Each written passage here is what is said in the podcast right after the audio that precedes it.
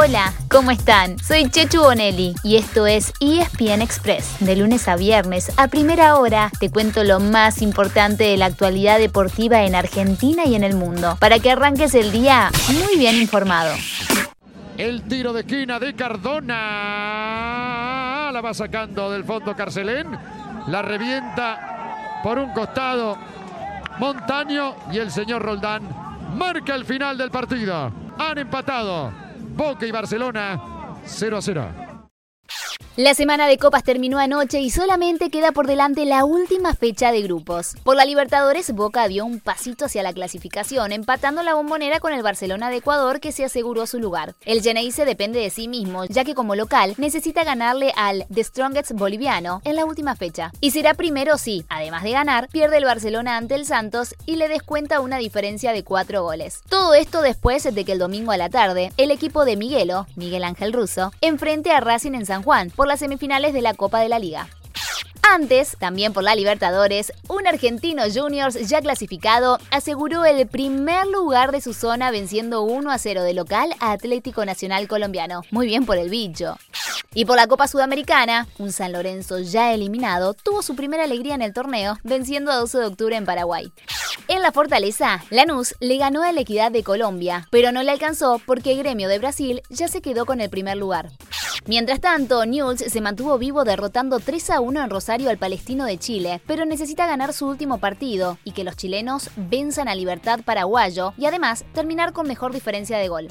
Con este panorama, el ciclo de Germán, el Mono, Burgos como DT de la Lepra se cerraría tras el partido de la semana que viene, salvo que el milagro de la clasificación ocurra y cambian los planes de la dirigencia. Además de los equipos que jugaron anoche, así están los otros argentinos en competencia. En la Libertadores, Racing, Defensa y Justicia y Vélez ya están clasificados y River llega a la última fecha como puntero. En la Sudamericana, Independiente, Rosario Central y Arsenal también jugarán su último partido como líderes, mientras que Talleres de Córdoba ya está afuera. ¿Se puede poner el audio de Enzo Pérez? Hola, negro querido. no, ayer fue debut y, y, despedida del arco. Es un puesto muy, muy difícil.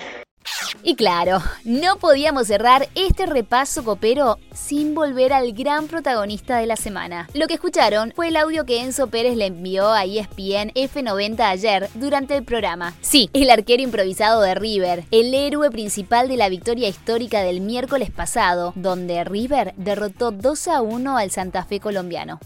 Si todo sale bien, River ya debería tener el alta de varios jugadores para enfrentar a Fluminense el martes, y todo hace suponer que al menos uno de los cuatro arqueros estaría disponible para que, como dijo Enzo, haya sido debut y despedida. Pase lo que pase, el uso verde fluo con el número 24 ya es parte de la historia del millonario.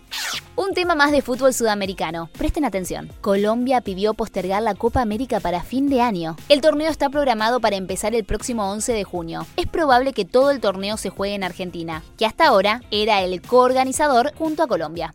Pasemos al fútbol local, porque Fernando Echenique dio positivo de COVID-19 y no podrá ser el árbitro del clásico del domingo entre Racing y Boca. Será reemplazado por Darío Herrera, y para terminar de hablar de fútbol, parece ir tomando forma el futuro de Sergio Agüero. Es que el Kun estaría ultimando detalles para unirse al Barcelona por dos temporadas como parte de la movida del club para retener a Lionel Messi.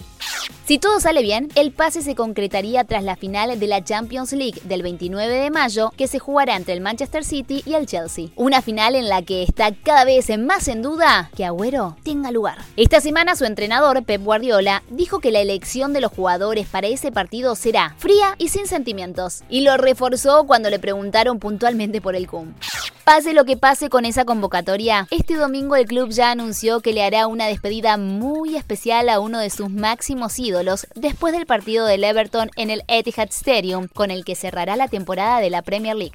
En cuanto al tenis, Diego el Peque Schwarzman sigue de mala racha, ouch, y perdió en dos sets en Lyon ante el francés Richard Gasquet.